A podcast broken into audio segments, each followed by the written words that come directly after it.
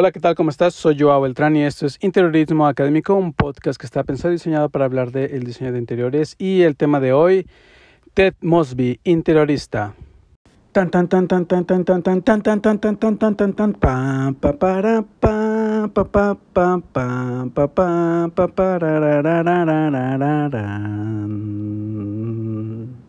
Hola, hola, hola, hola.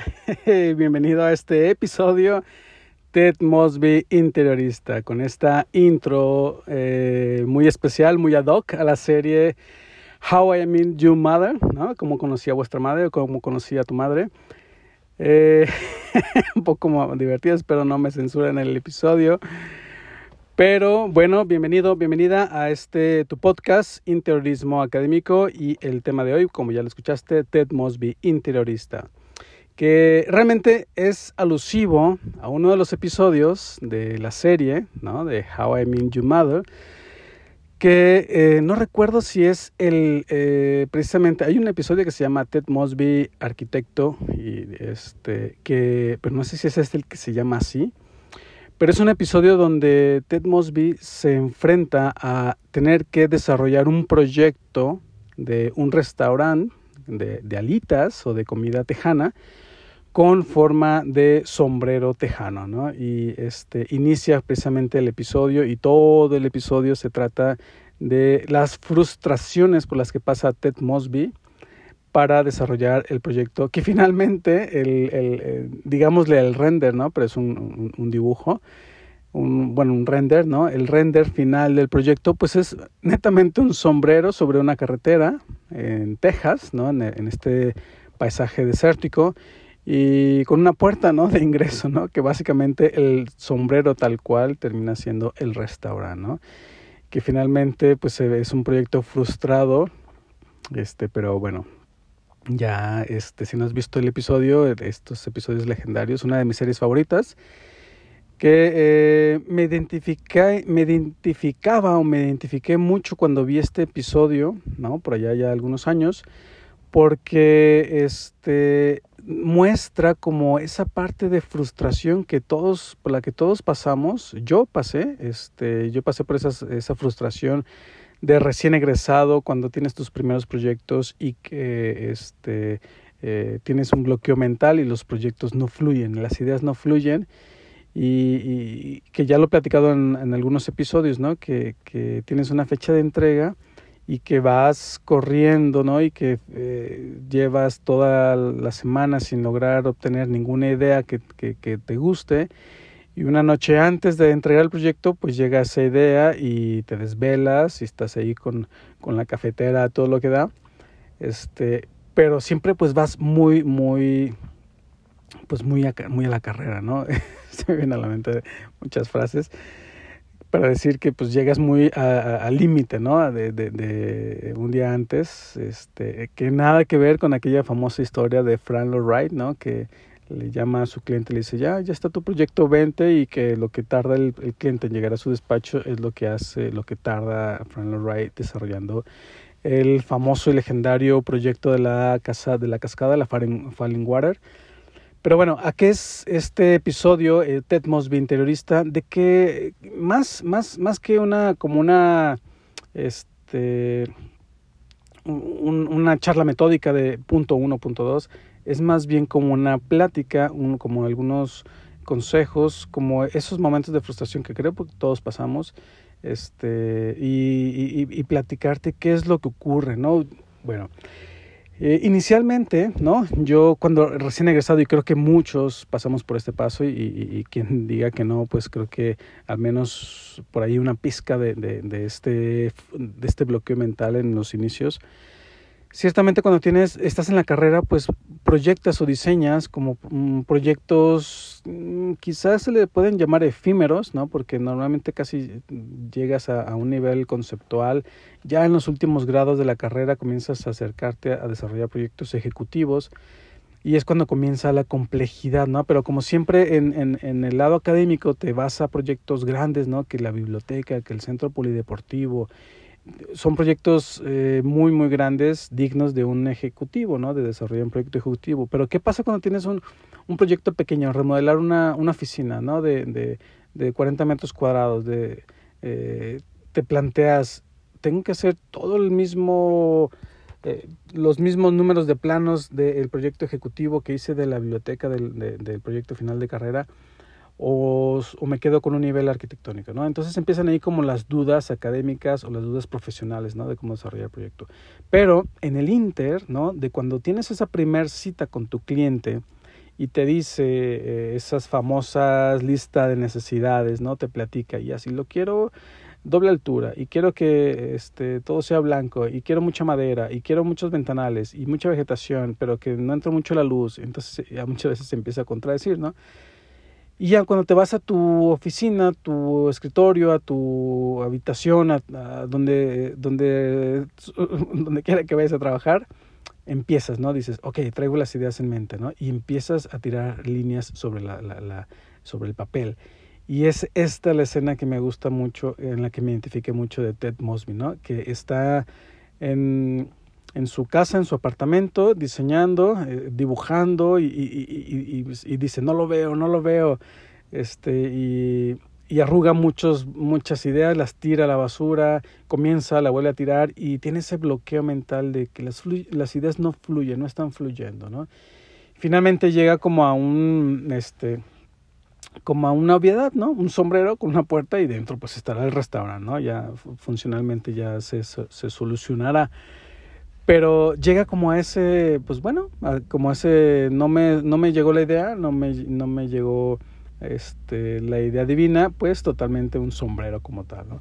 Entonces, ¿qué es lo que debemos hacer para evitar esto, no? Eh, que de hecho, eh, creo que también muchos pasamos por esa parte de, de, diseñar nuestro logo, de cómo nos vamos a llamar, de que de hecho Ted Mosby lo hace, ¿no? Empieza a diseñar la pluma que va a llevar su marca, su logo, este, y está frustrado y, y no hace llamadas a los clientes, ¿no? Que finalmente eh, prolongamos, ¿no? Alargamos ese proceso de, de introspección de, la, de nuestra marca porque tenemos miedo de dar el primer paso salir a la calle, ¿no? Pero bueno, eh, a lo que voy es esto, ¿no? Que muchas veces nosotros podemos caer en esto mismo y, y yo caí en algún momento en eso, ¿no? Este, que diseñamos la marca, duramos ahí un buen, buen tiempo para definirla. Hoy creo que voy como en la tercera marca este, y, y, cada vez la pienso menos, ¿no? Y, este, y veo también mis, mis compañeros que cada vez van cambiando de marca, ¿no? Que piensas que la primera marca que diseñas va a ser la que va con la que vas a trabajar toda tu vida y después te das cuenta que no, que la vas cambiando conforme vas evolucionando en tu oficina. Pero bueno, ¿qué hacer? ¿Qué hacer para evitar esos bloqueos mentales, no? Yo en alguno de, los, de, estos momentos de introspección de egresado a la carrera, eh, yo me preguntaba, ¿realmente así va a ser cada proyecto? Llegar al límite un día antes, tener que terminar el proyecto, desvelarte este, y, y medio terminarlo, porque como vas, vas eh, muy al límite, pues no terminas todas las ideas. Si aún así cuando tienes eh, mucho tiempo, las ideas, hay muchas ideas que se quedan en el tintero, mucho más cuando desarrollas una noche antes el proyecto, ¿no?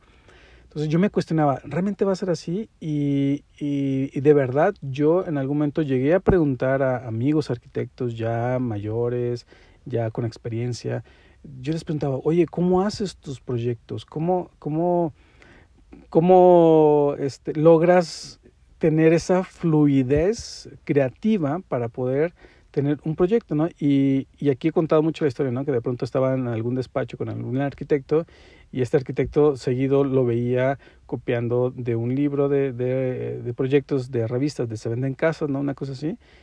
Veía copiando ciertas partes de, de, ese, de esas ideas, de esa revista, a sus proyectos, ¿no? Entonces yo me, me quedaba, así tiene que ser, de verdad ya, ya todo está inventado, que simplemente hay que copiar, pegar y armar un Tetris de diferentes ideas para, para tener nuestra, nuestro proyecto.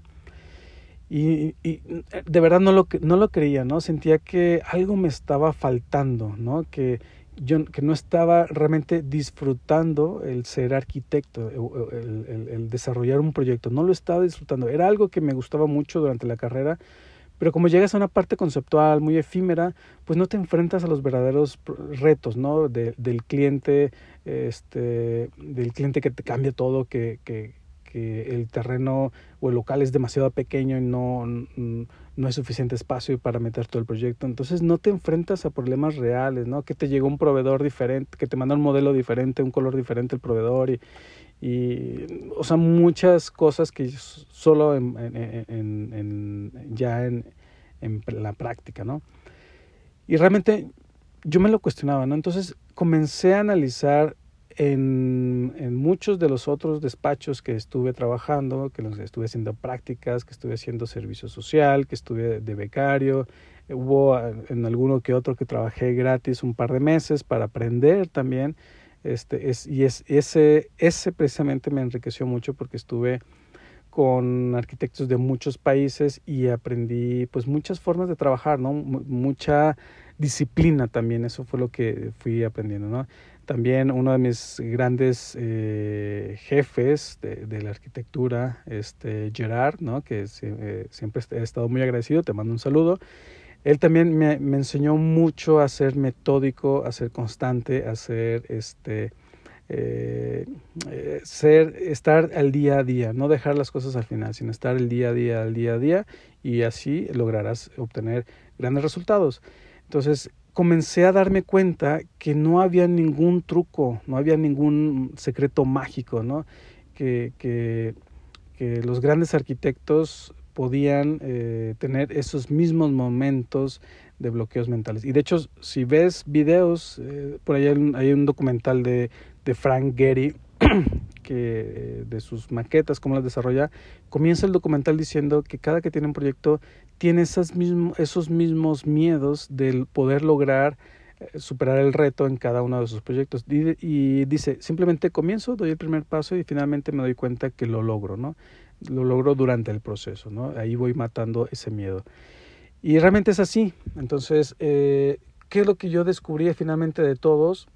es que debemos desarrollar una metodología de trabajo. Esto es algo muy, muy, muy fundamental. Tener, perdón, tener una metodología de trabajo que te marque el ritmo, que te marque los pasos, que te marque el camino que tienes que ir desarrollando de tus proyectos. Es decir, si tú aplicas una metodología, pues incluso puedes desarrollar tal cual el paso 1, el paso 2, el paso 3. ¿Qué sería el paso 1? Bueno, la, cita con el cliente. Paso 2, definir la lista de necesidades. Paso 3, definir el programa arquitectónico. Paso 4, definir la psicología. Paso 5, definir este, la, la sensación. 6, el concepto. 7, el mood board. Y vas dando unos ciertos pasos muy metódicos pero que le dan pies y cabeza a tu proceso de diseño. ¿Por qué? Porque ya no te estás brincando. Muchas veces queremos brincarnos al, al render. Es, es, ese, ese vicio de tener nada más la cita con el cliente y llegar a, a casa con la, encender el computador o el ordenador y querer hacer renders. Ese, ese es uno de los peores pasos que podemos dar, brincarnos al paso 20, ¿no? Cuando no hemos hecho ni el 1, ni el 2, ni el 3. Entonces es primeramente define las necesidades, ¿no? Aquí no estamos pensando en el, en el terreno, no estamos pensando en la orientación solar, no estamos pensando en nada, simplemente las necesidades. Ya que defines eso, siguiente paso, al programa arquitectónico, cómo debe de funcionar correctamente, qué espacios necesita ese proyecto para funcionar correctamente. Ya que lo definimos, ok, voy a zonificarlo en el proyecto, entonces voy dando pasos pequeños, pero cada paso va a irse dando de forma correcta, de tal forma que no tenemos que ir dando pasos agigantados, sino que son pasos pequeños, evoluciones pequeñas, pero a paso firme. Eso es algo muy importante. Otra de las cosas que te permite darte cuenta, desarrollar esta metodología de trabajo, es eh, darte cuenta en cada momento en qué parte del proceso te encuentras, ¿no? Y si te quedan cinco días y estás en el paso dos, pues sabes que debes apretar. O si te quedan cinco días, pero ya vas en el paso diez, pues sabes que vas bien de tiempo. ¿No? Entonces, eso también te ayuda mucho a programar los tiempos de trabajo. Entonces, si tú defines todo un proceso, sabes qué, qué paso te falta, sabes y ya con la experiencia te vas a ir dando cuenta que el paso 1 tardas media hora, el paso 2 tardas media, ¿no? el paso 10 tardas dos días, el paso eh, último de los renders tardas una semana. Entonces más o menos te vas a ir dando, cuántos, dando cuenta cuántos días necesita cada uno o, cada, o qué tiempo necesita cada uno de los pasos. Entonces, eso es lo que te permite tener una metodología de trabajo y poder organizar bien tus tiempos, ¿no? También, este, que puedas, una vez que logras controlar como el tiempo, ¿no? Que este es uno de los grandes retos, creo que de nuestra, mm, nuestra era, ¿no? Esta parte digital, virtual, presencial que estamos viviendo, pues nos ha, tenido, nos ha obligado a, partirnos en dos, nos ha obligado a partirnos en, en, el Joao digital, en el que aparece ahí en Zoom en reuniones, y en, el Joao presencial, que luego tiene que ir corriendo este, para estar ahí presente, ¿no? Y nos hemos convertido en, en, en dos personas, ¿no?